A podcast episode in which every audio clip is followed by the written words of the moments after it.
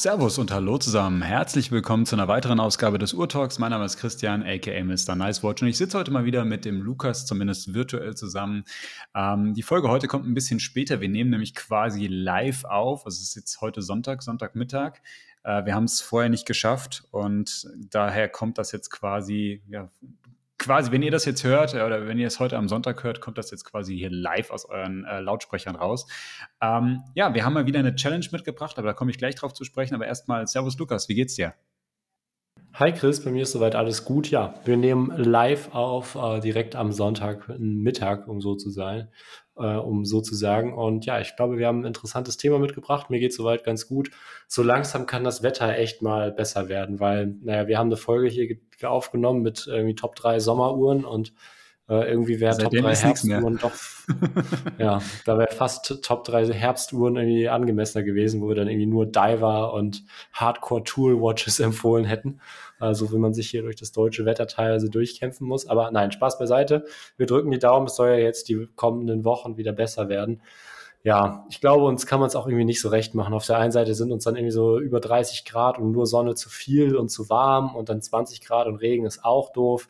Ich glaube, wir wünschen uns alle so 26 Grad, äh, laue Sommernächte und, äh, und Sonne, aber auch nicht so viel, dass wir Sonnencreme brauchen.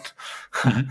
Deswegen, ja, äh, alles gut soweit. Ähm, um, ja, nichts, nichts groß zu klagen, abgesehen vom Wetter. Ja, das Wetter nervt mich ehrlich gesagt auch ziemlich. Ähm, aber ja, ich, wenn ich jetzt hier auf die Wetter-App gucke, sieht es zumindest so aus, als ob es Ende nächster Woche wieder besser wird. Aber ähm, ja, irgendwie, ich bin auch so ein bisschen, ich bin auch tatsächlich schon wieder so in Herbststimmung. Das ist ganz komisch. Also der, der Sommer war natürlich jetzt hier, also wir hatten ja so, so echt einige Wochen wirklich sehr, sehr heißes Wetter gehabt. Da haben wir damals auch diese Aufnahme gemacht. Aber ähm, irgendwie, wenn man, wenn man arbeitet, hat man von dem Wetter ja auch oftmals gar nicht so viel. Und dann freut man sich so irgendwie aufs Wochenende und auf den Urlaub und sowas. Und jetzt ist irgendwie gerade so, also ich, ich will im August nochmal, äh, nicht im August, ich will im September nochmal wegfahren. Bin aber jetzt gerade gar nicht mehr so richtig in Urlaubsstimmung, weil irgendwie denke ich gerade die ganze Zeit, naja, wahrscheinlich ist jetzt, ist jetzt bald schon das, die, die Zeit, wo irgendwie die Weihnachtsmänner rausgerollt werden in den Supermärkten und man sich mental auf, auf die Weihnachtszeit einstellt, weil so gefühlt sieht es gerade so, so herbstlich auch draußen aus. Also ich bin im Moment auch nicht in Sommerstimmung, aber hoffentlich kommt das bald nochmal zurück. Stimmt, ja. Ja, stimmt. Ich mu musste dir ja noch erzählen. Ich hatte ja irgendwie in einer gemeinsamen Folge mal erzählt, dass ich nach München fahre mhm. und ähm, hatte das auch gemacht. Ich, wann war das? Nicht letztes Wochenende, sondern das davor war ich mit meiner Freundin in München und äh, da noch einmal großes Shoutout und vielen Dank an den Eddie. Der Eddie hatte mir schon öfters mal auf Telegram geschrieben, ähm, dass er in München wohnt und ich doch mal Bescheid sagen soll, wenn ich da bin. Es hat sich jetzt diesmal leider nicht ergeben, weil ja ich das äh, nicht mit meiner mit meiner Freundin überstrapazieren wollte, das Uhrenprogramm und so weiter und so fort. Nichtsdestotrotz hat er mir echt weitergeholfen, was so ja ein paar Tipps in München anbelangte, was man mal gesehen haben muss, wo man mal hin muss. Und ja, dementsprechend, ähm, ja, vielen lieben Dank, liebe Grüße da nochmal. Ansonsten ähm, hat mir die Stadt an sich echt gut gefallen. Ich war jetzt das erste Mal für mich eine für mich sehr lebenswerte Stadt, gerade so irgendwie die ganze Geschichte da um den, um den Eisbach im, im englischen Garten rum, das war echt schön. Mhm. Uh, und mhm. sonst die Stadt vom Aufbau her. Und dann den Sonntag haben wir dann entspannt im Hirschgarten, das ist wohl so der größte Biergarten Münchens, ausklingen lassen. Und das war das war schon echt irgendwie ein schönes Lebensgefühl, weil das alles irgendwie so, so locker, so, so leicht äh, und, und ähm, entspannt wirkte. Und ähm, ja, deswegen hat mir gut gefallen. Könnte ich mir auf jeden Fall gut vorstellen, da mal wieder hinzugehen. Äh, ich war ein bisschen Uhrenprogramm musste ich dann doch machen. Ich war dann einmal in der IWC-Boutique drin, habe mir mhm. das mal angeschaut und ähm, ja, war da auch sehr angetan, sowohl von den, von den Mitarbeitern da als auch eben ja von den Uhren ja sowieso. Hatte da dann mal ähm, die Portugieser am Handgelenk, die jetzt ja eben so ein bisschen in dieser ganzen The Reference-Kampagne behandelt wird, mhm. ähm, am Kautschukband. Ähm, das hat mir so als Kombination ganz gut gefallen. Ähm, ja, fand ich, fand ich, hat, hat ganz gut gepasst. Ansonsten hatte ich da, darüber hatten wir auch schon mal drüber gesprochen, weil wir eine Top 3 Folge mit ähm, Chrono, nee, nicht Chronographen, mit Kalendern unter, ich glaube, 30.000 Euro gemacht hatten. Und äh, mhm. äh, dementsprechend hatte ich mal jetzt den neuen Portofino ewigen Kalender von IWC am Handgelenk. Der hat mir auch sehr gut gefallen. Und ansonsten, ja, war es das eigentlich auch schon so zum, zum Uhrenprogramm größtenteils. Und ähm, ja, ich würde sagen, Audio Wrist Check und dann kann es losgehen, oder? Genau, ich kann, ich kann vielleicht auch noch ganz kurz eine Sache mal erzählen, so spaßeshalber. Ich war, hatte letztens, ähm, ist jetzt aber auch schon wieder zwei Wochen her, mal ein bisschen Zeit gehabt. Ich war samstags in Frankfurt unterwegs und habe mir mal wieder ein paar Uhren angeschaut und äh, dabei ähm, unter anderem ähm, ja in der, in der Goethestraße Chopin besucht, äh, was ganz cool war. Der, der liebe Jakob äh, hatte sich da sehr viel Zeit genommen, ähm, auch super netter Typ. Also wenn ihr mal dort seid, schaut dort gerne mal vorbei. Er hatte mir viele Uhren äh, gezeigt, Alpine Eagle, diverse, diverse Modelle, die ich auch noch nicht gesehen hatte. Ähm, das war ganz cool. Aber was ich jetzt eigentlich erzählen wollte, ich war auch mal bei äh, Audemars PG drin gewesen, äh, schon seit sehr, sehr langer Zeit, weil mich eine Sache interessiert hat. Und zwar, äh, man, ich hatte es in der Vergangenheit gehört, dass irgendwie das Thema Verfügbarkeit bei der Royal Oak wieder besser geworden wäre. Und ich kenne nämlich den einen oder anderen auch aus der Community, der in letzter Zeit eine Uhr bekommen hat. Und ähm, ich hatte einfach mal ein bisschen mit denen gequatscht und äh, hatte mich da mal informiert. Und sie sagen natürlich, nein, die Nachfrage ist nach wie vor un ungebrochen hoch. So habe ich mich interessehalber einfach auch mal auf die Warteliste schreiben lassen. Ich glaube realistisch nicht, dass da was kommt und ich weiß auch nicht, ob es dann für mich wirklich konkret wäre. Ähm, also Interesse grundsätzlich schon, aber ähm, ja, ich glaube glaub nicht, dass das was wird. Aber ich habe es einfach mal gemacht, um einfach mal zu schauen, wie es so ist. Ähm, und war auf jeden Fall äh, äh, ganz interessant, äh, einfach das auch mal nachzuvollziehen, was jetzt so viele auch immer so berichtet haben, dass das quasi wie so ein Bewerbungsprozess ist in der Boutique. Ähm, weil als ich meine ersten Erfahrungen dort in der Boutique in Frankfurt gemacht habe, das ist schon ein bisschen, schon einige Jahre her und das war auch ein bisschen vor dieser ganzen Hypewelle gewesen. Das war die Zeit, als ich mir so um 2019 rum damals meine eigene Royal Oak mal gekauft hatte, den Royal Oak Chrono, den ich lange Zeit hatte. Und ähm, da war das aber alles noch ein bisschen entspannter. Da konntest du viele Modelle noch recht gut mit kurzer Wartezeit und ohne langen Bewerbungsprozess äh, so mitnehmen. Ähm, dann hat sich das ja die letzten Jahre so extrem entwickelt und das hat mich jetzt einfach mal interessiert. Und es ist tatsächlich so, dass es wirklich so, die fragen dich echt aus und wollen wirklich genau wissen, wer du bist und was du machst und so weiter. Hab dann so ein bisschen über hier meine ganzen Social Media Aktivitäten und auch den Podcast erzählt. Und, und das ist jetzt eigentlich auch der Punkt, weshalb ich das jetzt hier so ins Spiel bringe, ähm, der Boutiqueleiter hatte ähm, gefragt, ob wir ihn nicht auch mal, ob wir nicht auch mal eine Podcast-Folge zusammen machen möchten und ein bisschen über Royal Oak sprechen wollen. Ich habe das mal offen gehalten, weil ich fände das eigentlich auch mal ganz interessant. Ähm, wir haben ja Audemars PG auch immer wieder kritisch hier betrachtet und ähm, es gibt auch Punkte, die ich nicht gut finde. Andersrum kann man natürlich kommt man nicht umher zu sagen, dass, das, dass die, die Royal Oak an sich ein absoluter Klassiker ist und auch eine sehr, sehr schöne Uhr ist. Und ähm, vielleicht klappt das, mal schauen. Ich weiß nicht genau, ob es da irgendwie von, von Markenseite aus irgendwelche Freigabeprozesse gibt und so weiter, aber ich bleibe da mal dran, ähm, weil ähm, man, man könnte sicherlich mal ein bisschen über das ganze Thema Royal Oak und auch vielleicht auch die, die AP-Boutiquen sprechen mit jemandem, der da aus dem Bereich kommt. Also schauen wir mal, ob das klappt. Ja, das wäre sehr cool, weil, also ich glaube, also so, wir haben ja viel immer, es ist ja immer sehr viel Mutmaßen und ja, so ein bisschen, ja, wie möchte man das jetzt sagen? Aber wir haben ja schon Folgen gemacht, wo man so also dieses ganze Konzept von vielen Marken oder auch Konzernen, die jetzt so auf diese Mono-Brand-Boutique-Geschichten setzt, also das Ganze ein bisschen hinter, kritisch hinterfragt und gesagt, okay, weiß nicht, ob das jetzt so der richtige, nachhaltige Weg ist. Und das haben wir dann ja immer so mit so ein paar Vermutungen gestützt und so weiter. Und da wäre es sicherlich mal interessant, einfach mal die Sichtweise von jemandem, der eben so eine Boutique leitet und dementsprechend da ein paar mehr Insights zu geben kann, das Ganze zu sehen, äh, irgendwie so ein bisschen Vor- und Nachteile noch abzuwägen. Sicherlich auch eine gute Möglichkeit, das Ganze dann an der Stelle mal kritisch zu hinterfragen, weil ich glaube, dass da ja, ich sag mal, nobody's perfect. Also ich glaube, auch da wird nicht alles richtig laufen und ich weiß nicht, ob das so, also so, ob man, ob das jetzt so der, der richtige Weg ist oder also so, ob das nicht vielleicht auch ein bisschen befremdlich ist, dass man sich für so eine Uhr da komplett nackig machen muss und komplett sagen muss, was man wie wo macht. Aber letztendlich werden die Marken da immer was haben, was sie sich dabei denken und es wird immer irgendwelche Beweggründe haben und deswegen glaube ich, dass das durchaus mal spannend ist, da irgendwie mal beide Seiten zu beleuchten und mal aus erster Hand da so Infos zu bekommen. Deswegen ja, würde mich auf jeden Fall freuen. Äh, ich war noch nicht in der AP-Boutique, äh, hatte äh, ja in München hätte ich wahrscheinlich die Möglichkeit gehabt, mich da mal anzumelden, habe das dann aber nicht gemacht, weil, ja, weiß ich nicht, hatte, hatte für mich jetzt gab für mich da jetzt keinen konkreten Grund. Und ähm, ja, wenn man nur so mhm. kurz da ist, dann will man ja auch irgendwie ja. mit der Freundin andere Sachen machen, als stundenlang in Boutiquen rumhängen. Deswegen ähm, so viel dazu. Ich würde sagen, äh, Audio Wrist Check. Genau, Audio Wrist Check. Ich, ich mache es ganz, ganz schnell, äh, weil ich langweilig unterwegs bin. Ich trage meine Sub, äh, passend zum Regenwetter. Ich glaube, zu der Uhr muss ich nichts mehr sagen. Was trägst du, Lukas? Cartier Tank, äh, seit langem mal wieder, habt ihr jetzt irgendwie ein bisschen wenig getragen, vernachlässigt. Muss da jetzt dringend mal wieder das Armband wechseln. Ich trage jetzt gerade so ganz langweilig in so einem schwarzen Kalbslederband. Das wird aber der Uhr irgendwie nicht gerecht, sowohl qualitativ als auch irgendwie vom Look her ist das irgendwie nicht so richtig das zu der Uhr. Da werde ich jetzt, glaube ich, mal wieder mein blaues Eidechsenband dran machen, dass das dann auch richtig gut passt und edel zu der Uhr ist. Ansonsten ja, war es das so zu der Uhr. Wir haben jetzt aber noch nicht wirklich erzählt, worüber wir heute quatschen wollen. Wie, wie machen wir da jetzt am besten die Überleitung? Ja, also wie, wie, es ist mal wieder Challenge-Zeit und ähm, diesmal aber vielleicht ein bisschen anderes Format und wir können mal schauen, ob das, äh, ob euch das gefällt, beziehungsweise ob das was ist, was ihr vielleicht zukünftig häufiger mal hören wollt. Ähm, wir hatten uns mal so überlegt, okay, ähm, was, was äh, dieses Thema drei Uhren finde ich grundsätzlich immer ganz cool, ja, ähm, aber vielleicht auch mal jetzt nicht irgendwie drei Uhren einer gewissen Preiskategorie, sondern drei Uhren als Alternativen zu drei bekannten Modellen. Und ähm, ich habe gedacht, wir machen das Ganze auch mal ein bisschen interaktiver und wir stellen uns mal selbst die Herausforderung. Und zwar lassen wir Raff uns drei bekannte Uhrenmodelle sagen, zu denen wir jeweils so unsere Top-Alternative raussuchen. Und dann äh, gehen wir das einfach mal so durch, wer sich wie für was entschieden hat. Und äh, Raff hatte, ähm, hat es ehrlich gesagt nicht ganz leicht gemacht, muss ich sagen. Also hat heute Morgen, glaube ich, war das gewesen. Absolut nicht, ne? Drei, drei Uhren hier reingeschickt, wo ich dachte, ui, äh, gar nicht mal so easy. Ähm, und ich bin sehr, sehr gespannt, was du da ähm, auswählst oder was du ausgewählt hast. Ich muss sagen, ich bin bei ein, zwei Modellen auch so gerade noch ein bisschen am Schwimmen, was ich dann wirklich jetzt final als Alternative nehme.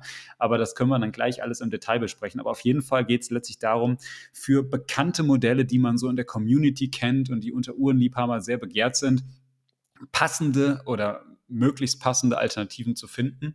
Und ähm, diesmal aber auch jetzt nicht ausschließlich auf neue Uhren beschränkt. Und es geht jetzt hier auch gar nicht so explizit immer darum, irgendwie eine gewisse Preiskategorie oder sowas zu treffen, sondern einfach Uhren, die halt irgendwie vielleicht durch Verfügbarkeit besser erreichbar sind, vielleicht durch den Preis besser erreichbar sind, äh, vielleicht ähm, ja wie auch immer. Aber es geht jetzt nicht darum, dass du eine gewisse Preiskategorie treffen musst, sondern eher um das Thema, naja, bekannte Uhr und was was könnte ja. man als Alternative dazu auswählen. Und dementsprechend jetzt müssen es auch keine zwangsläufig keine keine neuen Modelle sein, sondern du kannst auch auf gebrauchte Vintage und so weiter zurückgreifen. Ich habe trotzdem bei allen ja. Die ich jetzt habe, eigentlich mich vorwiegend auf neue Modelle beschränkt, aber das ist jetzt nur, weil ich da so vom Typ immer so bin. Aber das ist immer mhm. Geschmackssache.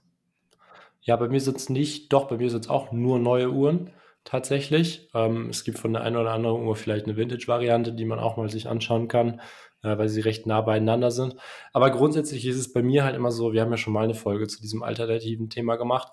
Wir haben jetzt in der Folge halt einfach nur nicht irgendwie Hype-Uhren-Alternativen, sondern halt teilweise auch Uhren, die jetzt vielleicht ja, nicht so extrem Hype sind, sondern halt einfach irgendwie nur populär, aber jetzt nicht unbedingt überhyped. Ähm, das Ding ist natürlich immer nur so, bei solchen alternativen Geschichten äh, muss man natürlich jetzt auch für euch einfach mal fairnesshalber so einen gewissen Hinweis dazu geben.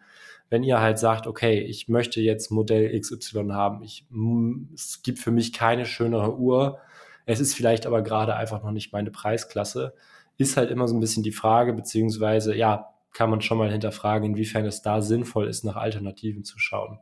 Weil diese Uhren werden euch im Zweifelsfall nicht das Gefühl geben, was euch wirklich dann die tatsächliche Uhr gibt, die ihr eigentlich haben wollt. Also das ja, wenn man sich halt in eine Uhr, eine Uhr verliebt hat, dann lebt das ja von äh, der Marke, dem Nimbus, der damit einhergeht, den ähm, ja, Details, die die Uhr so besonders machen und so weiter. Und auch wenn ich eine Uhr habe, die dann meinetwegen in die Richtung geht.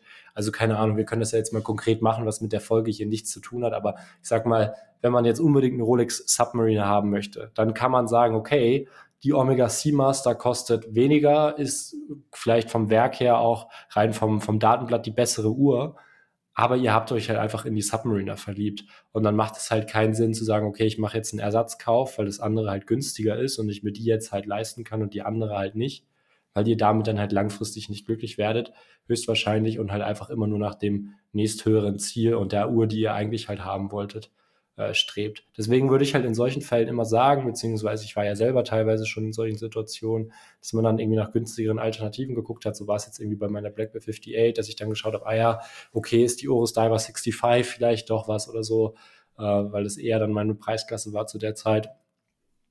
Bin dann aber schnell zu dem Ergebnis gekommen, dass es halt mehr Sinn macht, zu sagen, okay, ich spare so lange oder arbeite so lange darauf hin, bis ich mir dann halt wirklich die Traumuhr leisten kann und ähm, damit bin ich bis jetzt immer besser gefahren, als zu sagen, okay, ich kaufe mir irgendwas, was nicht so ganz das ist, weil letztendlich verbrennt man damit dann meistens nur Geld, was einen irgendwie davon abhält, irgendwie dann die Uhr zu kaufen, die man halt wirklich haben möchte. Und ähm, man wird halt nie so happy, wie man es halt eigentlich sein möchte. Deswegen würde ich halt einfach sagen, okay, ähm, lass uns da, lass uns da mal langsam reinstarten. Das nur so als kleines Vorwort. Kauft mhm. euch irgendeine Uhr auf dem Weg dahin, irgendwas Günstiges, was ihr dann im Alltag tragen könnt, wo ihr auch Spaß dran habt, aber versucht halt nicht das, was ihr eigentlich haben wollt, zu ersetzen. Und deswegen würde ich diese alternativen Formate halt immer so eher sehen, okay, grundsätzlich von der Grundidee gefällt mir die und die Uhr, aber sie gefällt mir jetzt nicht so gut, dass ich das Geld dafür ausgeben würde das Detail gefällt mir nicht daran. Ich würde vielleicht doch auf was anderes gehen wollen und dementsprechend, ja, das wäre jetzt so ein bisschen meine Herangehensweise, so ein bisschen als Erklärung, wie die Folge zu verstehen ist. Und ähm, ja, ich würde sagen, wir haben jetzt noch nicht erzählt, um welche Uhren es geht. Wir lassen den Raff mal zu Wort kommen und er verrät uns jetzt mal, worum es geht. Challenge 1. Patek Philippe Calatrava. Okay, also erste Uhr Patek Philippe Calatrava. Nicht so einfach.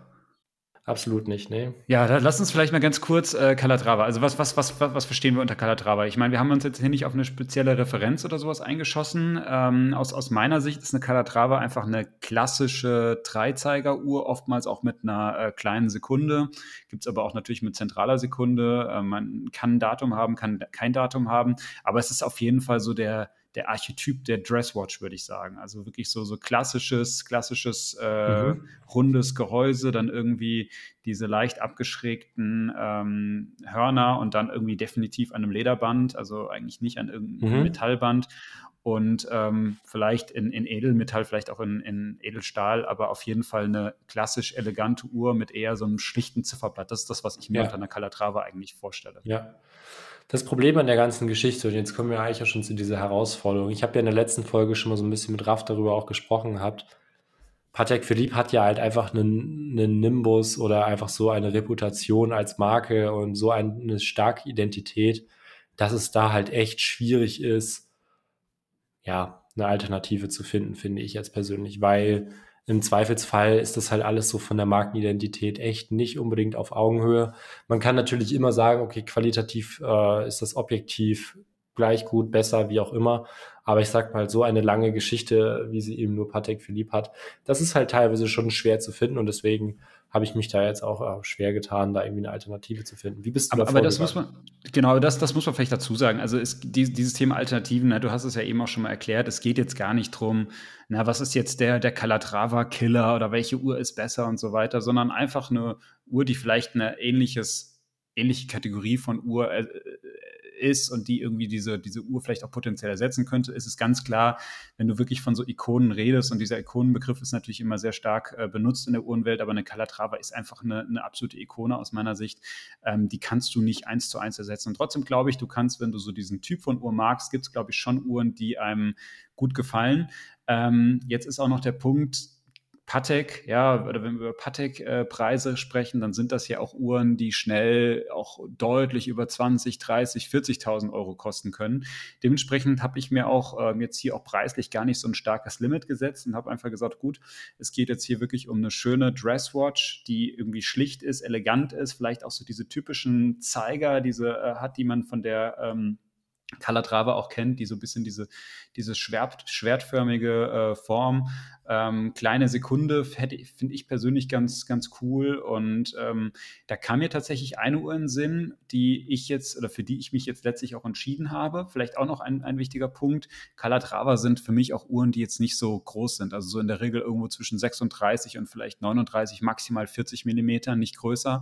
Also auf gar keinen Fall irgendwas. Ja manche Dresswatches gibt es ja dann am Markt, die dann irgendwie so 42 Millimeter sind oder so, gerade von so diversen Marken, wo man sich dann immer wundert, okay, das ist eigentlich, vielleicht, ich persönlich mag ja größere Uhren, aber das ist dann irgendwie auch keine richtige Dresswatch mehr. Also eigentlich eher unter 40 Millimeter, vielleicht eher so im Bereich 36. Und da kam ich tatsächlich auf eine Uhr und ähm, ich hatte es ja eingangs schon erwähnt, ähm, dass ich zuletzt bei Chopin war und ehrlich gesagt finde ich bietet Chopin schöne Alternativen zu einer Calatrava. Und zwar habe ich mich jetzt am Ende entschieden für die, ähm, ich glaube, die Uhr ist sogar relativ neu, die aktuelle LUC 1860. Ähm, Also diese, diese LUC äh, Chopard-Uhren, das ist ja, sind ja so diese, ist ja so die exklusivste Reihe von Chopard, die auch schon in diesem Haute Horlogerie-Bereich ähm, reingeht. Das sind die ähm, Uhren, die eigene Werke haben, eigentlich alle immer mit dieser Genfer Punze auch, wirklich auch schön handfinisierte Werke, die man meistens durch die Glasböden sehen kann, häufig auch mit Mikrorotor, ähm, alles schön verziert, schön veredelt. Und äh, da gibt es halt diese aktuelle ähm, LUC äh, 1860 die ähm, kommt mit so einem lachsfarbenen Zifferblatt. Ähm, man hat tatsächlich eigentlich auch so die gleichen Zeiger, wie man sie bei der Calatrava hat. Also so diese, diese spitz zulaufende, ich, ich, ich nenne sie mal Schwertform. Ich weiß nicht genau, wie, ob, ob das das richtige Wording ist, aber äh, tatsächlich sieht es so ein bisschen so aus. Ähm, man hat eine kleine Sekunde. Es ist ein automatisches Werk mit Mikrorotor verbaut kleine Sekunde unten auf 6 Uhr, man hat kein Datum, dadurch ein sehr ausgewogenes, äh, sehr ausgewogenes Zifferblatt. Man, äh, das, das Zifferblatt hat äh, so, einen, ähm, so ein handgeoschiertes Muster in der Mitte. Das ist jetzt gar nicht so typisch Calatrava, aber ich finde, das passt tatsächlich auch ganz gut. Man hat diesen schlichten Chopard-Schriftzug und ansonsten einfach ganz, ganz simple äh, Stabindizes, äh, oben auf 12 doppelten, ansonsten einfach nur einfache Striche ähm, wirkt dadurch unglaublich elegant. Die Uhr misst im Durchmesser 36,5 Millimeter. Für diejenigen von euch, die jetzt äh, wild sind auf irgendwelche Referenzen, das ist die 168860-3003. Ähm, die Uhr ist gefertigt aus äh, Edelstahl. Das ist dieser äh, Lucent-Stil, ähm, den Chopin immer gerne benutzt, den sie zum Beispiel auch bei der Alpine Eagle im Einsatz haben. Die Uhr ist tatsächlich jetzt nicht ganz günstig. Also es ist jetzt wirklich, wenn man sagt, naja, irgendwie, ich suche eine günstige Calatrava-Alternative, dann ist es wahrscheinlich nicht die richtige Wahl, denn sie kostet 25.200 Euro. Ähm, aber natürlich gibt es diese ähm, Chopin 1860, gibt es auch gibt es auch ältere Modelle, kriegt man auch dann, gerade wenn man dann gebraucht schaut, auch günstigere. Also da, da ist, ist sicherlich, ist es eher so, ähm, ja, es ist, kann eher mal eine Anregung sein, auch für diejenigen von euch, einfach mal sich diese, diese Uhr äh, anzuschauen oder zu googeln und zu gucken, was es da günstiges am Markt gibt. Also es gibt auch viele Modelle, gerade auch in Vollgold, äh, die man schon unter 10.000 Euro zum Beispiel bekommt, wenn man gebrauchte Uhren sucht. Ähm, es ist eine ganze Reihe von Uhren, aber ich habe mich jetzt halt speziell halt für dieses eine Modell entschieden, einfach weil ich die persönlich sehr schön finde und weil die für mich ein, eine schöne Alternative auch zu einer Calatrava wäre. Die kommt an so einem äh, grauen ähm, Lederband das ist aus meiner Sicht, wenn ich das jetzt richtig auf dem Schirm habe, gar kein ähm, so ein Kalbsband, aber halt so eine Strukturierung, ist jetzt kein Alligatorleder oder sowas. Dadurch wirkt es tatsächlich sogar ein bisschen sportlicher, aber in Summe doch eine sehr elegante Uhr, auch durch diesen schmalen Durchmesser von 36,5 Millimetern. Äh, man sieht das, das Werk durch den Gehäuseboden durch. Ähm, das, das Werk hat ein, ähm, ein, ein Mikrorotor aus Gelbgold, sieht auch sehr, sehr edel aus, finde ich, und lässt sich, also lässt sich gut anschauen. Also ich finde äh, find die tatsächlich sehr gelungen. Und ähm, ja, das wäre meine Alternative zu einer Patek Philippe Calatrava, wenn ich mir jetzt keine Patek holen möchte oder kann oder wie auch immer, Verfügbarkeit. Ähm, dann könnte man zu einer mhm. Chopard gehen. Und es ist trotzdem, muss man auch dazu sagen, Chopard ist eine elegante Marke und äh, deshalb passt das irgendwie auch so vom Image ein bisschen. Ja, sehr, sehr spannende Wahl. Finde ich sehr cool. Hatte ich ja in der Watches and Wonders Folge schon gesagt, dass ich da auch die, die Variante mit dem lachsfarbenen Ziffernblatt äh, echt gut fand. Beziehungsweise ja. es gibt ja jetzt auch eine noch mit diesem grünen Ziffernblatt. Das heißt, da gibt es schon echt coole Varianten, sehr schön gemacht. Und ähm, ja, Chopin als Marke natürlich auch sehr alt eingesessen, sehr etabliert und äh, viel Renommee. Deswegen, ja, äh, durchaus eine gute, eine gute ja, eine gute Ergänzung, eine gute Alternative. Wo lag die preislich nochmal? Die liegt jetzt bei 25,200, wenn ich die äh, neu kaufe. Aber kriegst du natürlich mhm. dementsprechend gebraucht. Also sobald die dann am Markt sind, natürlich deutlich günstiger. Und allgemein, wenn man sich diese Chopard äh, 1860 Modell anschaut, geht so los. Wenn ich jetzt zum Beispiel bei Chrono 24 gucke, äh, so ab irgendwie siebeneinhalb also unter C kriegt man schon welche. Das sind dann natürlich auch ältere Referenzen, äh, teilweise aber auch in Vollgold. Und ähm, ist auf jeden Fall, es lohnt sich auf jeden Fall da mal anzuschauen. Also sehr schöne Modelle, wirklich auch mit Vollgoldgehäuse, zum Beispiel aus Gelbgold und sowas kriegt man schon irgendwie für 10.000, 12.000 Euro und hat da wirklich eine feine Uhr, muss man ganz ehrlich sagen. Während zum Beispiel Calatravas mhm. in der Regel ja deutlich teurer sind. Ja. Ja, sehr gute Wahl. Ich bin da ein bisschen anders rangegangen. Und zwar habe ich mir mal so ein bisschen überlegt, okay, jetzt gar nicht mal unbedingt, was macht die Calatrava aus, sondern was macht eher Patek Philippe aus. Und habe mich da so ein bisschen auf die letzte Folge gestützt und auch so ein bisschen, was der Raff dazu gesagt hat. Und es ist vor allem für mich halt eigentlich so dieser Nimbus, diese lange Geschichte, die Tradition, äh, die technischen Innovationen über die Jahre und vor allem halt eben auch so das handwerkliche Geschick. Zum einen halt irgendwie wirklich komplizierte Uhren in äh, ja, kleine Gehäuse zu packen, aber halt eben auch äh, so Rare Handcrafts, hat Raf das genannt. Das heißt, ähm, ja, das Setzen von Stein, Emaille-Techniken äh, und äh, sonstige Geschichten, Ziffernblattmalereien ähm, und so weiter oder auch Ziffernblätter aus außergewöhnlichen Materialien. Und habe mir dann mal so ein bisschen überlegt, okay, was ist eine Marke, die ja nicht dem ähnlich ist, aber so ein bisschen in die Richtung geht. Und da bin ich auf Breguet oder bin ich bei Breguet rausgekommen.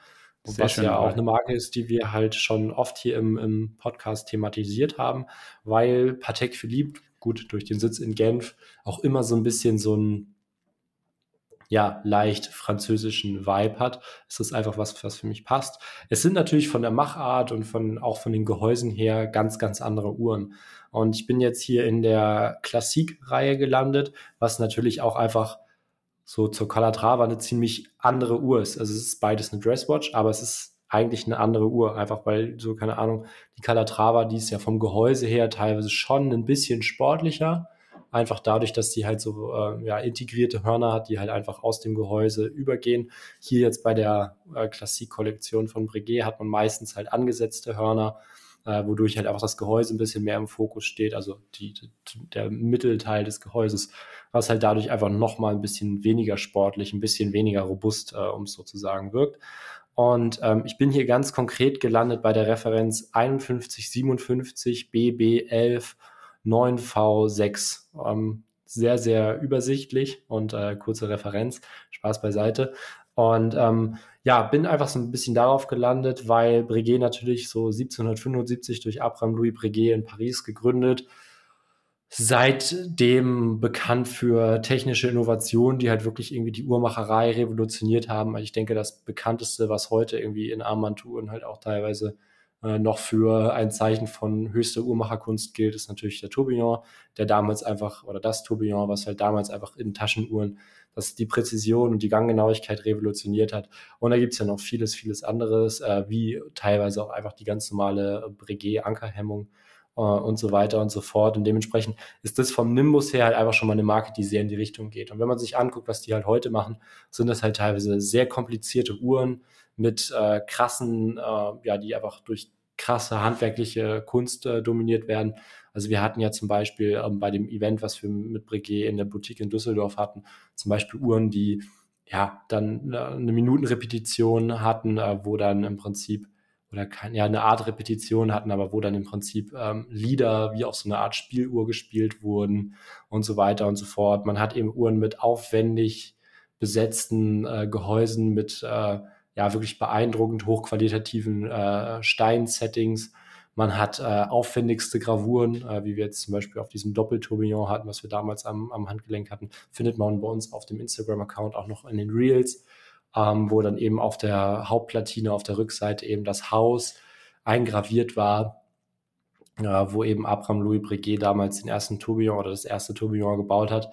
Und das sind halt einfach so Geschichten, oder da wurde gesagt, das kann irgendwie nur ein oder zwei äh, Graveure überhaupt umsetzen. Die brauchen für eine so eine Uhr mehrere Monate durchgängig Arbeit.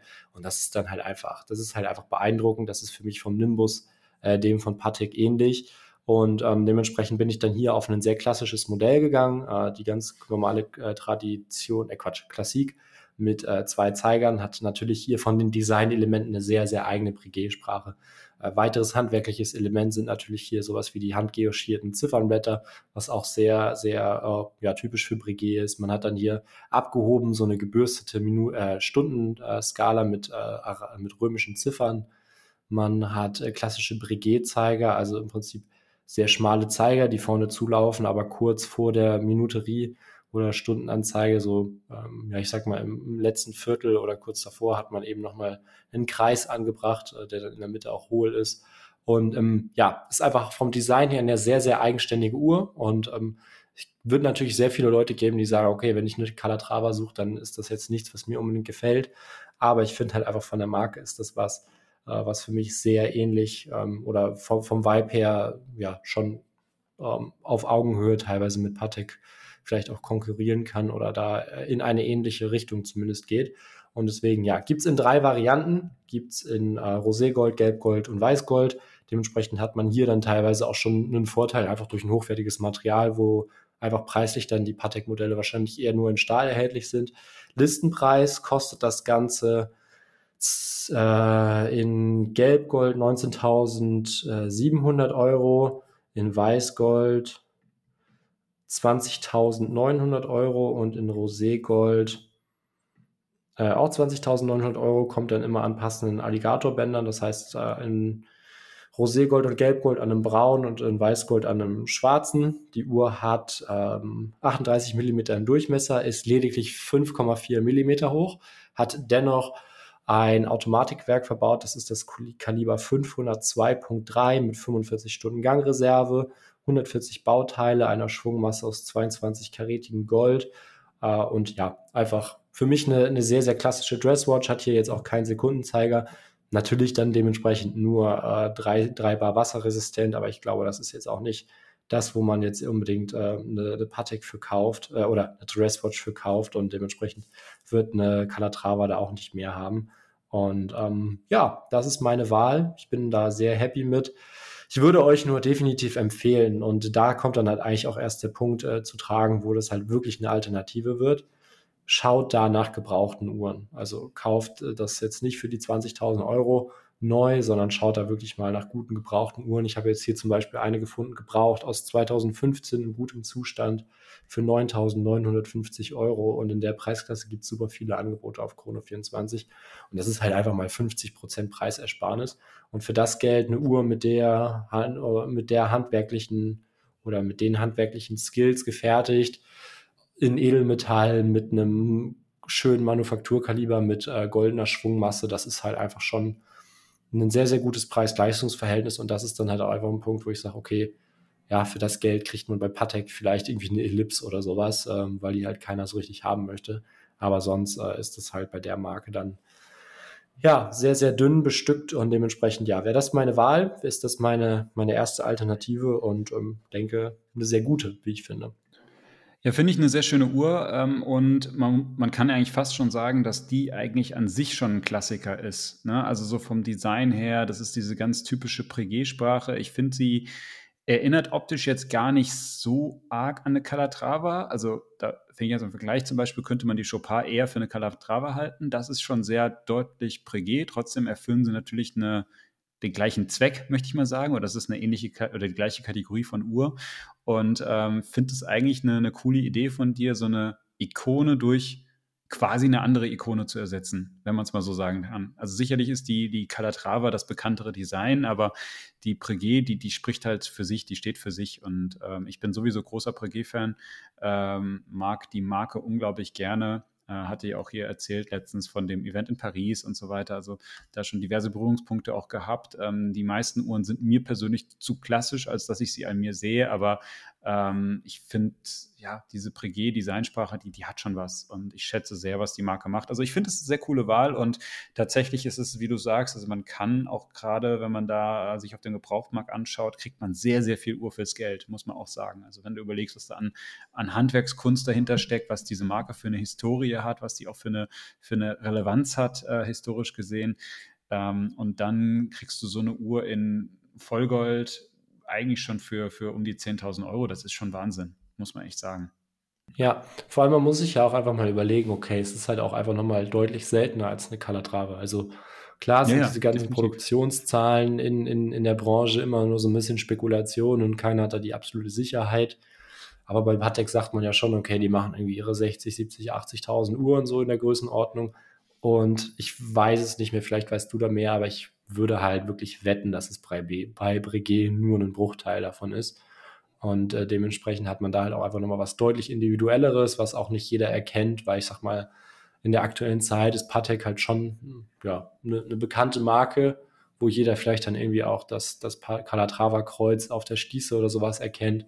Und dementsprechend ist das sicherlich auch nochmal eine gute Möglichkeit, so ein bisschen unterm Radar zu bleiben. Und für mich einfach eine Marke, was so den, den Vibe beziehungsweise die ganze Stimmung rund um die Marke Patek gut einfängt und äh, da auf ähnlicher Ebene ja, agiert. Meine erste Überlegung mhm. war halt so ein bisschen, okay, man könnte irgendwie auch auf die äh, Saxonia äh, Ultra Thin von Lange und Söhne gehen, die ja auch eine klassische Dresswatch ist.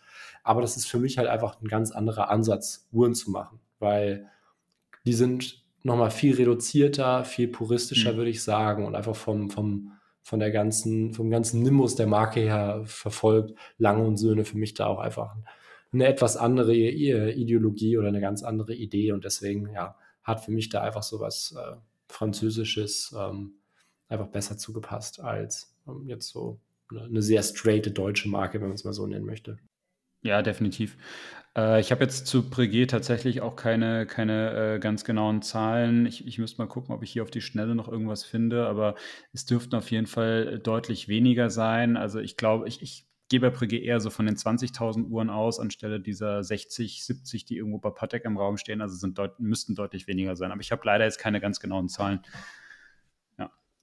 Gut, ähm, dann würde ich sagen, haben wir die erste äh, Uhr quasi abgehakt. Dann lassen, ja. wir, lassen, wir, uns mal von Raff sagen, was jetzt die, die zweite Uhr ist, bei der wir aktiv werden sollen.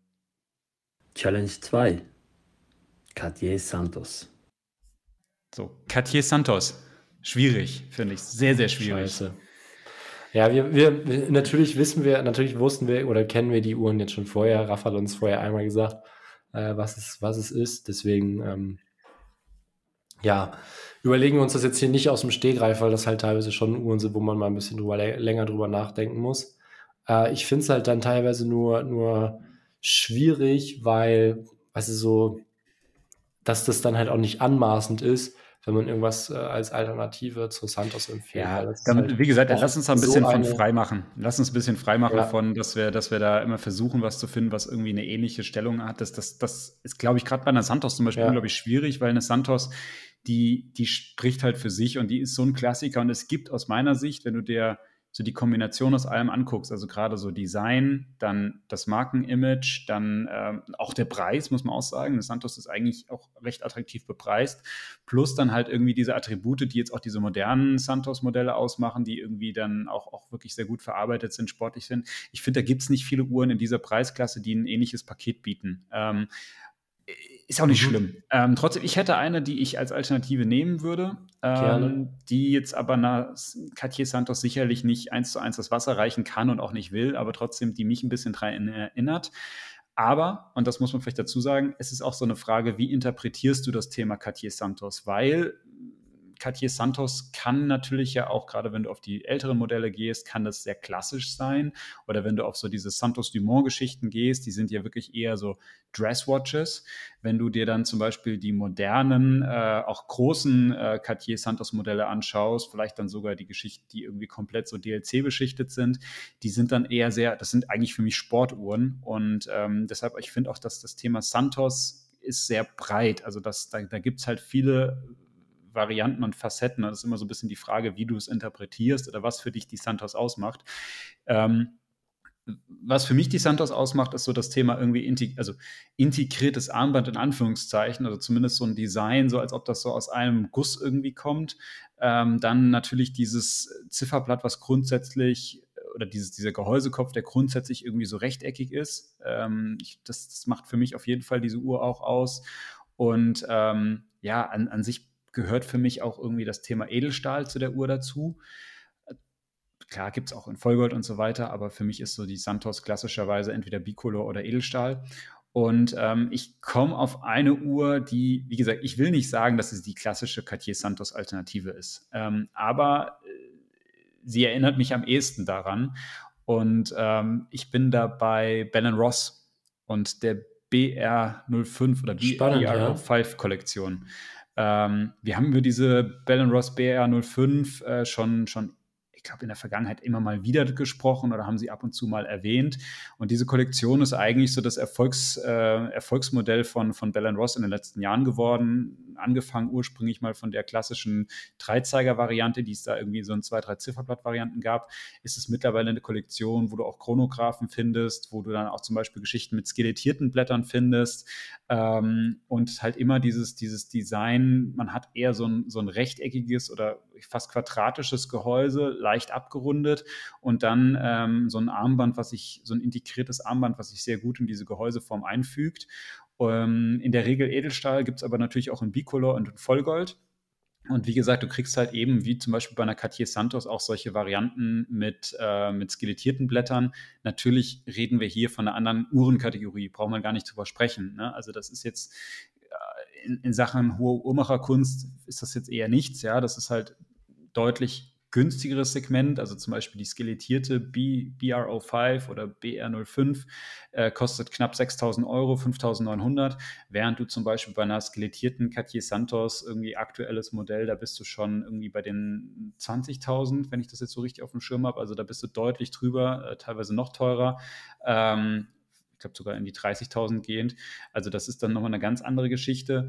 Ähm, die ganz normale, klassische ähm, Bell Ross äh, BR05 äh, kostet, jetzt muss ich mal gucken, was der aktuelle Listenpreis ist, ja, 5300 Euro, okay, ja, im Vergleich dazu die, die ganz normale klassische Cartier Santos, zum Beispiel die mit dem blauen Blatt kostet 8300 Euro, also da liegen auch nochmal rein vom Listenpreis her 3000 Euro dazwischen und ganz klar, das eine ist Bell Ross und das andere ist Cartier. Aber ähm, trotzdem ist diese Uhr für mich prinzipiell oder wäre diese Uhr prinzipiell für mich eine Alternative, äh, wenn man sagt, man hat ein bisschen weniger Budget und möchte aber vielleicht eine Uhr, die grundsätzlich in eine ähnliche Richtung gehen kann.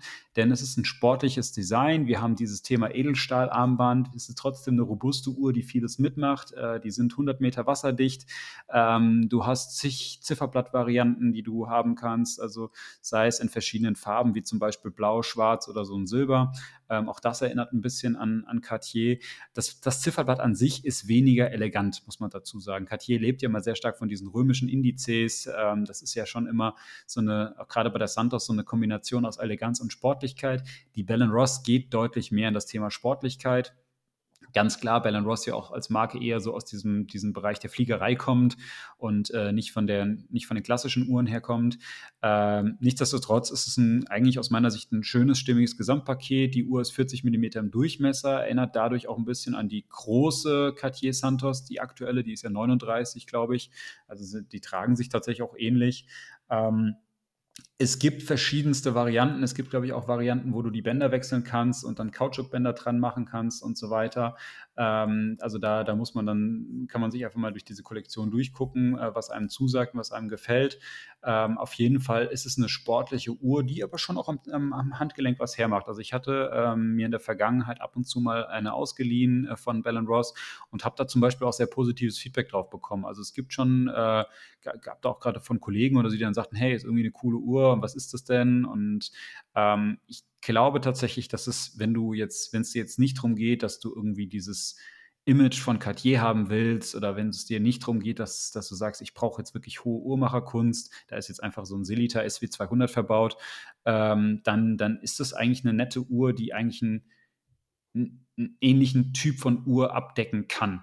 So, das möchte ich sagen. Es ist sicherlich keine hundertprozentige Alternative, aber es geht in eine ähnliche Richtung. Deshalb wäre das jetzt meine Wahl. Ich habe mich jetzt mal exemplarisch einfach entschieden für die Variante mit dem blauen Zifferblatt.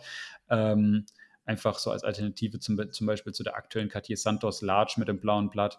Aber ähm, wie gesagt, gibt da verschiedenste Varianten und man könnte zu, zu den meisten Cartier Santos Modellen wahrscheinlich eine finden, die dem so ein bisschen ähnlich wird.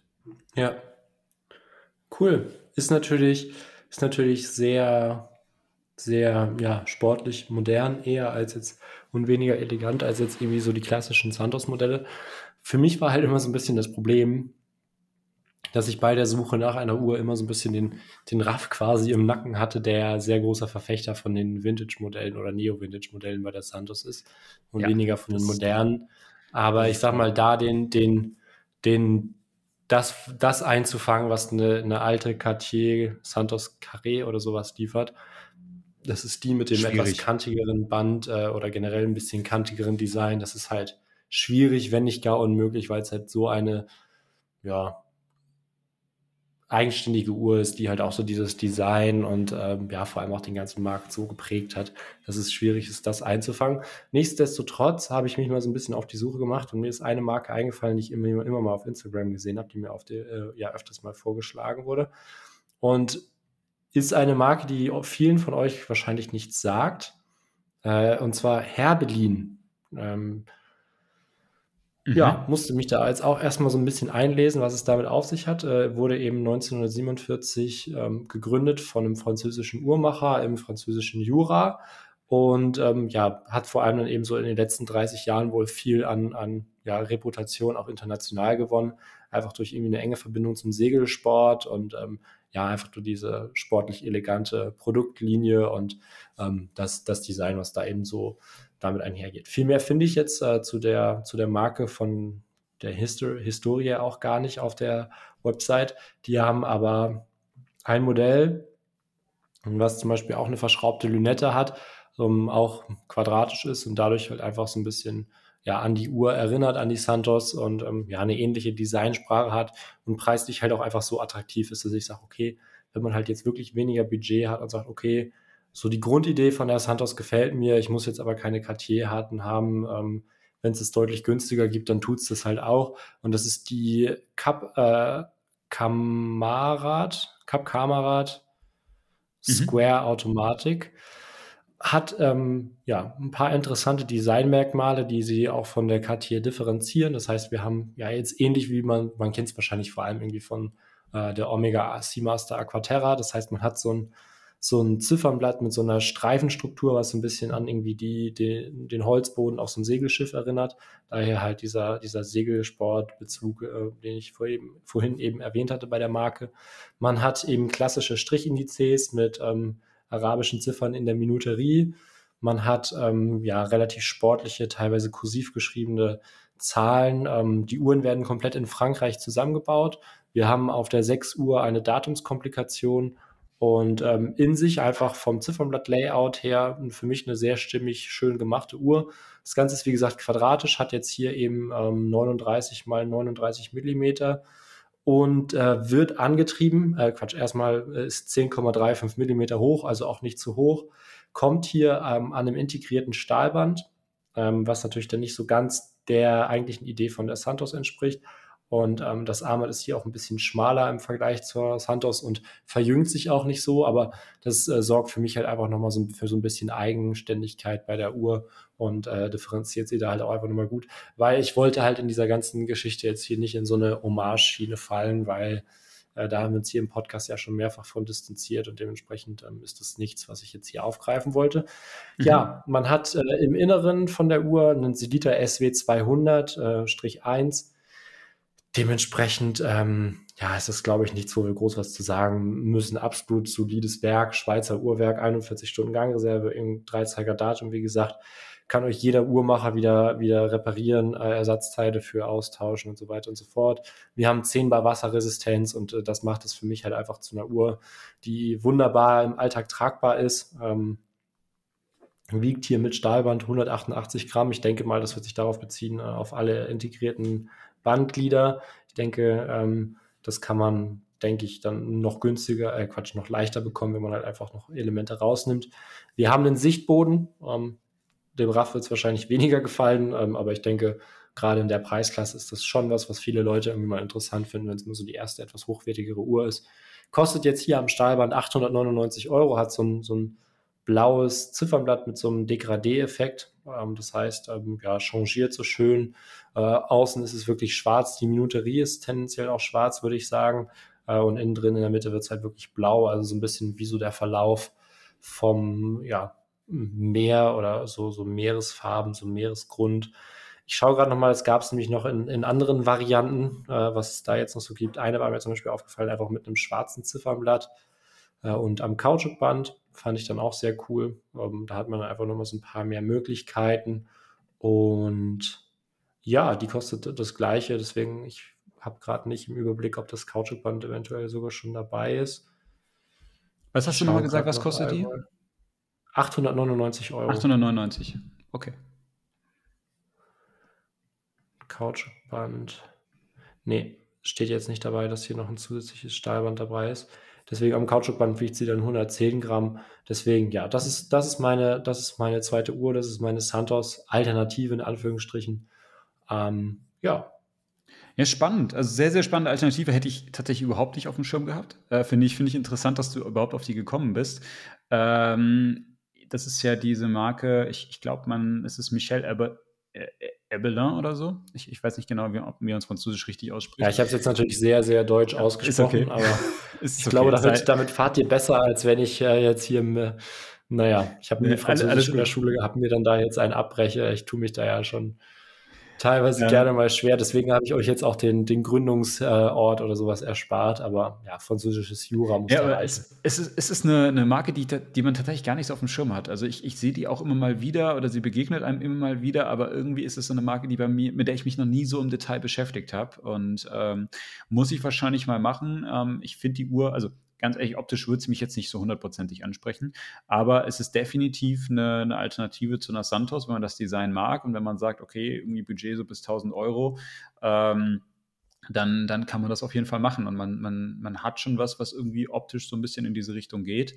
Ähm, und die sieht tatsächlich auch ganz nett aus, muss man sagen. Also, und es ist auch ein automatisches Werk drin. Ich weiß nicht genau, was ist das für eins? Wahrscheinlich Selita oder sowas auch. Genau, Silita SW200. Ja, also wie, gibt, wie bei der Bellen Ross eigentlich gefunden. auch. Ja. Ja. ja. Ich habe gerade noch mal gefunden, es gibt noch eine andere Variante mit Schweizer Quarzwerk. Die ist dann noch mal flacher, die hat dann noch mal zwei Millimeter Höhe, Höhe, äh, weniger in der Höhe und kostet 300 Euro weniger. Und da gibt es dann auch noch ähm, weitere Ziffernblattvarianten. Das heißt, die Quarzvariante gibt es nicht nur in Schwarz und Blau, sondern die gibt es auch noch in grün und in rot. Ich weiß nicht, ich habe mich hier noch nicht komplett durchgeklickt, äh, ob es die vielleicht auch noch äh, in Automatik in grün und rot gibt. Aber ja, auf jeden Fall, ich sag mal, die blaue Variante, da muss ich immer dran denken. Der Nico, nb.watches auf Instagram, der hat ja die Santos in blau zum Beispiel auch mit einem ähnlichen Ziffernblatteffekt. Daran hat mich die jetzt konkret erinnert.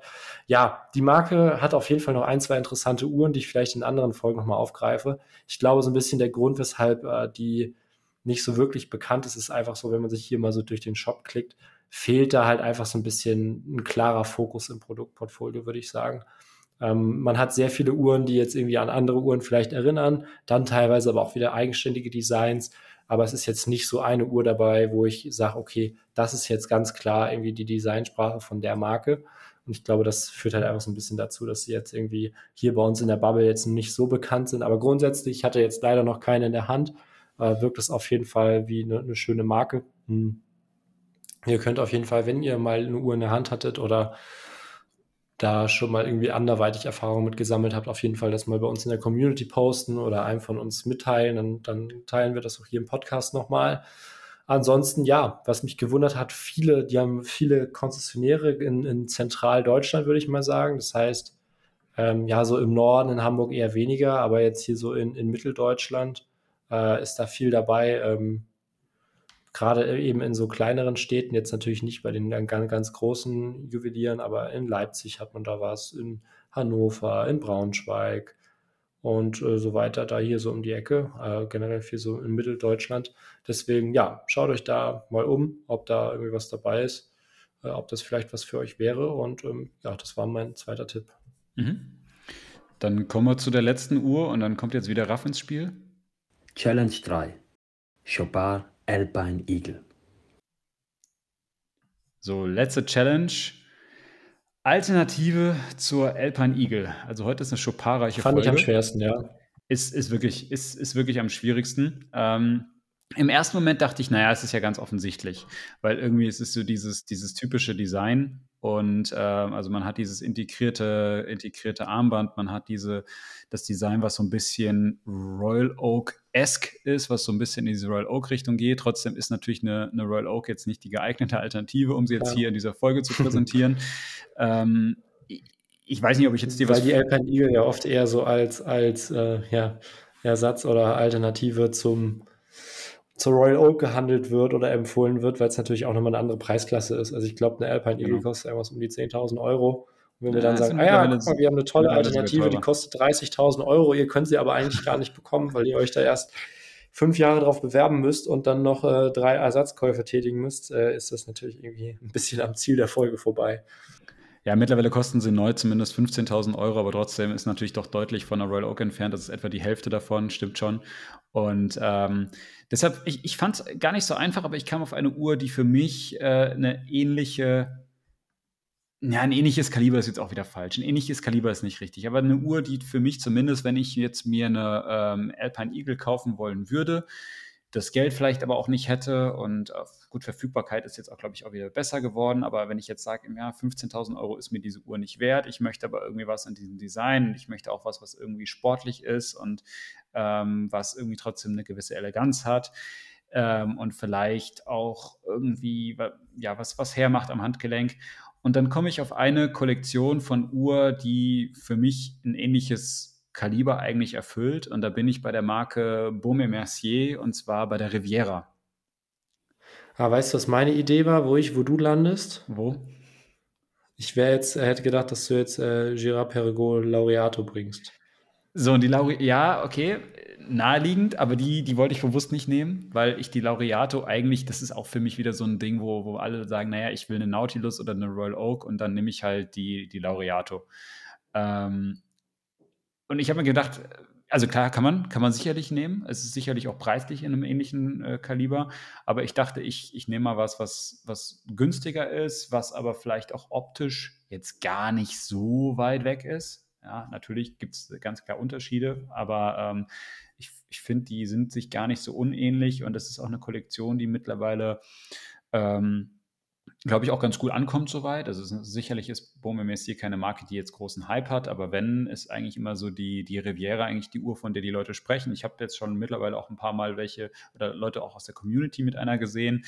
Ähm, es gibt wirklich schöne Varianten in verschiedensten Zifferblattfarben. Du kriegst die Uhr mittlerweile in verschiedenen Gehäusegrößen. Die waren lange Zeit immer nur in 42 mm verfügbar. Es gibt mittlerweile Varianten in 36 mm. Äh, es gibt Varianten in 39 mm. Es gibt auch Chronographen, es gibt GMTs, also es gibt zig verschiedene Variationen dieser, dieser äh, Uhr. Und ähm, ich habe mich jetzt einfach mal hier exemplarisch für eine entschieden, die ähm, jetzt 39 mm misst. Und zwar ist das die ähm, Riviera 10746 äh, für diejenigen von euch, die sich die anschauen möchten. Die hat äh, so ein dunkelblaues, ähm, semitransparentes Zifferblatt. Also man hat so ein, so, ein, so ein dunkelblaues Blatt. Dadurch siehst du aber so, so etwas hindurch, kannst Teile des Werks sehen, was sich dahinter verbirgt. Du siehst auch am Rand so die Datumsscheibe, die sich da ähm, dreht. Ähm, Finde ich eigentlich vom, vom Look her echt ganz cool das, das Blatt hat in der Mitte, hat es so wie so ein, so, ein, so ein gewisses Wellenmuster, dadurch wirkt es auch so ein bisschen sportlich. Ähm, die Uhr misst 39 mm, was ich eigentlich gerade für so ein integriertes Gehäusedesign immer sehr, sehr gut finde, weil die tragen sich ja dann doch ein bisschen größer, als der, der Durchmesser vermuten lässt. Und 39 mm, das ist ja auch so eine ganz klassische Größe, äh, wie es man zum Beispiel auch bei der Royal Oak Jumbo oder sowas hat. Ne? Also eine, das ist so eine Größe, die dürfte wirklich für viele Handgelenke gut passen. Die Uhr kostet 4.100 Euro, also ist damit deutlich, deutlich, deutlich günstiger, als wenn du dir jetzt eine äh, Alpine Eagle holst. Du darfst natürlich jetzt auch nicht erwarten, dass du jetzt hier irgendwie große, hohe Uhrmacherkunst bekommst, aber immerhin, man hat ein äh, Manufakturkaliber. Ähm, das ist das, ich muss gerade mal gucken, steht irgendwo der Werksname. Ich sehe ihn zumindest jetzt aktuell nicht hier auf die Schnelle auf der Webseite. Äh, sei es drum, aber es ist auf jeden Fall ein, ähm, ein eines dieser Baumatik-Werke äh, von, von Baume Mercier aus der Richemont-Gruppe. Ähm, die Uhr ist klar in der Schweiz gefertigt. Man hat dieses integrierte Armband. Sie kommt noch mit einem zusätzlichen Wechselarmband. Äh, du kannst so ein, so ein, so ein blaues äh, Kautschukarmband oder es gibt, glaube ich, auch so ein, so ein blaues Alligatorlederband, was man sich dazu holen kann, äh, da, da dran machen. Sieht dadurch eigentlich ganz, äh, ganz, ganz cool aus. Also hat dadurch auch einen sportlichen Look, wenn man denn möchte. Ähm, ich persönlich finde die, wie gesagt, optisch echt gelungen. Sie ist aus meiner Sicht eine Uhr, die man eigentlich immer ganz robust im Alltag tragen kann. Die ist 100 Meter wasserdicht, die hat eine Gangreserve von 120 Stunden, wie gesagt, Automatikwerk, man sieht das Werk auch durch den Gehäuseboden. Ähm, das, ist, das ist alles schön gemacht. Das ist eine wirklich ordentliche Uhr, die schon irgendwie charakteristisch ist, die, die auffällig ist am Handgelenk und ähm, die aus meiner Sicht so eine Alpine Eagle ersetzen könnte, wenn man ein bisschen auf das Budget achten muss und da einfach eine nette Alternative haben möchte. Mhm. Ja, hatte bis jetzt sehr wenige Berührungspunkte mit, mit äh, Beaumont Massier. Deswegen kann ich da jetzt nicht so viel zu sagen. Äh, eine schön gemachte Uhr und ähm, geht auf jeden Fall in eine ähnliche Richtung, ja. Ich bin da so ein bisschen, also so, ich habe natürlich erst überlegt, okay, ja, okay, äh, Alpine Eagle von, von Chopin, wie kann man das am einfachsten machen? Okay, ja, Chopin, St. Moritz, Vorgänger, easy. Ähm, war mir natürlich dann ein bisschen zu einfach und dementsprechend wollte ich das dann mir auch nicht so einfach machen und äh, bin dann dementsprechend darüber daran gegangen zu sagen, ja, wie können wir das am besten machen? Mhm. Und, oder beziehungsweise, wo steht für mich, oder was ist so ein bisschen das, wofür die Leute irgendwie so die, die Alpine Eagle so ein bisschen feiern, was da so ein bisschen outstanding ist. Und das war für mich das Ziffernblatt, weil das, äh, ja, Alpine Eagle kommt ja daher, dass das eben ähm, ja, vom Ziffernblatt an die Iris äh, das, der, der, eines Adlerauges oder sowas erinnern soll. Und dementsprechend, ja, ist das halt eine, eine super coole Struktur und einfach was, was man so bei keiner anderen Uhr sieht. Habe gesagt, okay, wo kann ich sowas oder wenn ich sowas, zumindest irgendwie eine andere, besondere Ziffernblattstruktur finden und bin dann bei der Marke Alpina gelandet. Äh, ist natürlich jetzt ah, Alpine äh, schon mhm. mal eine ähnliche Geschichte. Alpina 19, äh Quatsch, 1883 gegründet, hatte seit jeher immer einen Fokus auf Sportuhren und ist jetzt so vom Image her, ja, ich würde sagen, so, ja, schon geht so in diese Richtung Outdoor, Tool Watches, einfach robuste Uhren für den Alltag. Und da gibt's in, von Alpina die Alpinair Kollektion, also Alpina mit A geschrieben ist die Marke und Alpina, also ich denke mal irgendwie so äh, dann mit ER am Ende geschrieben, also so ein bisschen, ja, einfach die, die, ja, wie erklärt man das jetzt? Aber ich denke mal, dass es so ein bisschen die alpine Kollektion ist, die halt so ein bisschen für dieses Abenteuer-Toolwatch-Thema steht und so weiter. Und ähm, da gibt es die Alpine Extreme Automatik. Und diese Uhr, weshalb sie mir äh, ins Auge gefallen ist, hat zum einen ein integriertes Stahlband, was da halt zupasst, ein relativ flaches Stahlband, so wirkt es zumindest auf den Bildern, und ähm, einen recht interessant gemustertes Ziffernblatt. Das heißt, das ganze Ziffernblatt besteht aus so ganz vielen Dreiecken, äh, teilweise umgedrehten Dreiecken, die halt eben an dieses Alpina-Logo erinnern. Das Ganze wird dann aufgegriffen äh, durch ein rotes Dreieck am Ende vom Sekundenzeiger. Wir haben ein Datum auf der 3. Wir haben eine große Krone mit kleinen Kronschützern. Ähm, das ganze Gehäuse ist nicht so, so, ist nicht wirklich rund. Das Ziffernblatt ist rund, aber das Gehäuse ist so rundlich ist für mich tendenziell aber eher so ein bisschen in die Richtung Piaget, Polo, Nautilus und so weiter, weil sie halt ähm, ja, ergänzend zum Kronschutz und der Krone auf der anderen Seite auch noch so eine kleine, naja, ich sag mal, Flanke hat, die so ein bisschen hervorsteht, aber ein deutlich technischeres Gehäuse. Das heißt, man erkennt, wie das Gehäuse aus verschiedenen Bauteilen zusammengesetzt ist. Wir haben hier eine verschraubte äh, ausgerichtete äh, Lünette. Das heißt, äh, die Lünette ist mit so Dreiecksschrauben äh, versehen, äh, die eben auch wieder das Logo aufgreifen.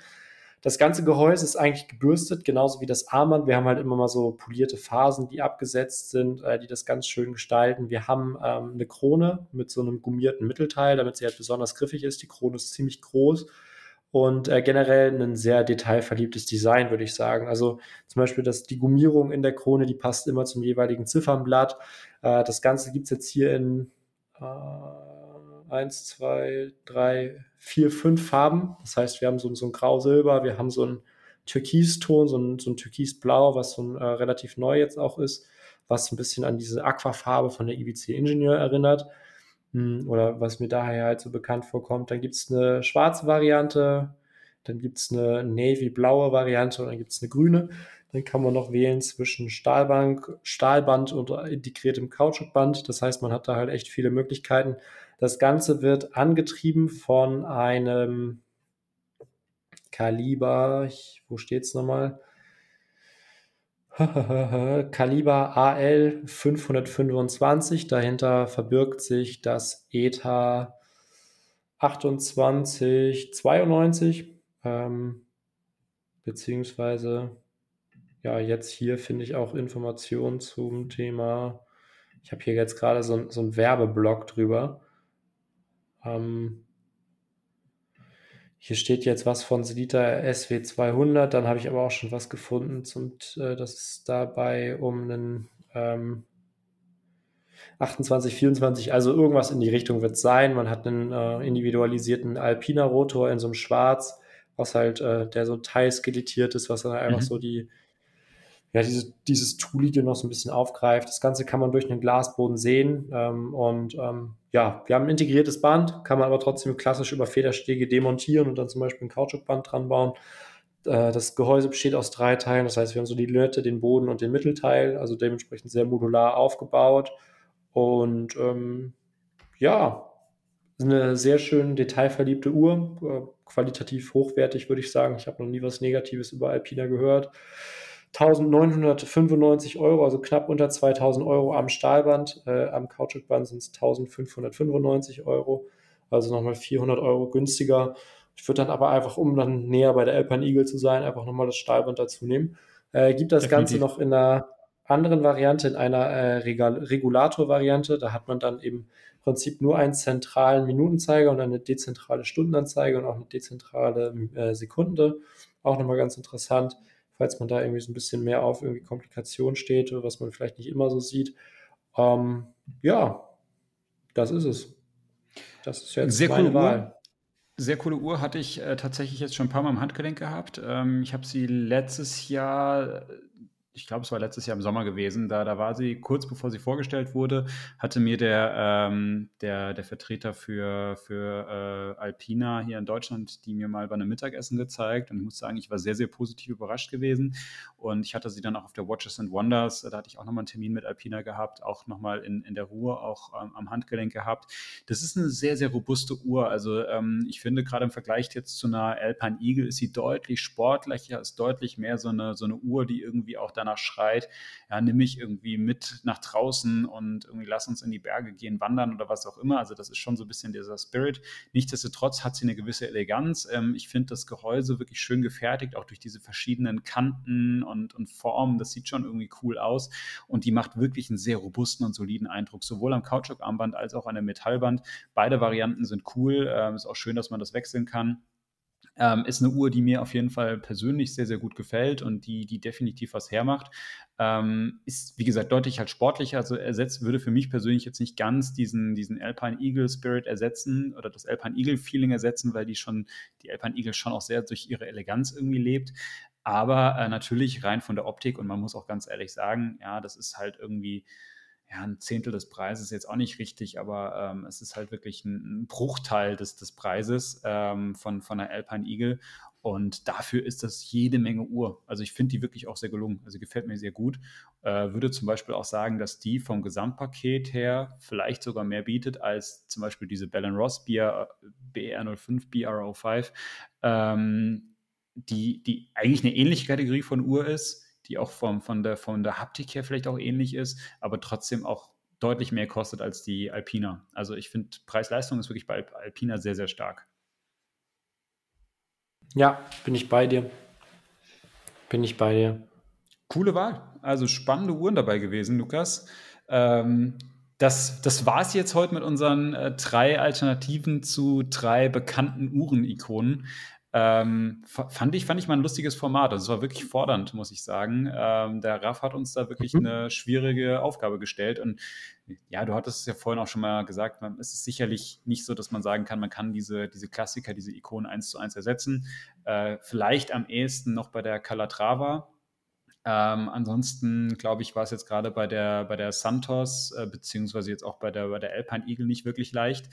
Ähm, aber ähm, fand, fand ich mal spannend, sich darüber mal Gedanken zu machen. Wie, wie seht ihr das denn? Da könnt ihr uns ja natürlich auch mal Feedback geben. Wenn ihr sagt, ihr wollt sowas nochmal haben, dann werden wir den Raff demnächst nochmal akquirieren, dass er uns da ein paar, paar Modelle in die Runde wirft. Äh, ich vermute, dass das auch da nicht leicht machen wird. Ich hatte ja am Anfang auf sowas gehofft, wie er sagt, die Submariner oder die Speedmaster. Aber ähm, das waren jetzt äh, alles nicht ganz so äh, offensichtliche Geschichten. Deshalb ähm, ja, fand ich eine spannende Sache. Kann ich dir nur zustimmen. Ich glaube, das ist wieder eine gute Serie, die wir fortführen können. und das auch interessant ist, da mal nicht nur über Mainstream-Alternativen zu sprechen, also Uhren, Alternativen zu Mainstream-Hype-Uhren. Deswegen ja, auf jeden Fall spannend und äh, können wir mal weiter gucken. Gut, dann sage ich in, in, an der Stelle schon mal vielen, vielen Dank. Ich wünsche euch jetzt ganz, ganz viel Spaß ähm, ja, beim Hören dieser Folge. Das ist ja eigentlich Quatsch. Ihr habt es ja jetzt schon durchgehört, wenn ihr an dieser Stelle seid. Aber wir sind ja hier quasi live. Äh, das geht ja jetzt ja bald online. Und ähm, ja, ich wünsche euch auf jeden Fall noch einen schönen Sonntag bzw. einen guten Start in die Woche. Danke fürs Dranbleiben. Äh, schickt uns da gerne mal Feedback, ähm, auch wenn ihr sagt, ihr wollt sowas häufiger noch hören. Ansonsten äh, danke dir, Lukas, für deine Zeit und ja, ich freue mich schon auf die nächste Aufnahme. Ebenso, danke dir, bis zum nächsten Mal. Ciao. Ciao.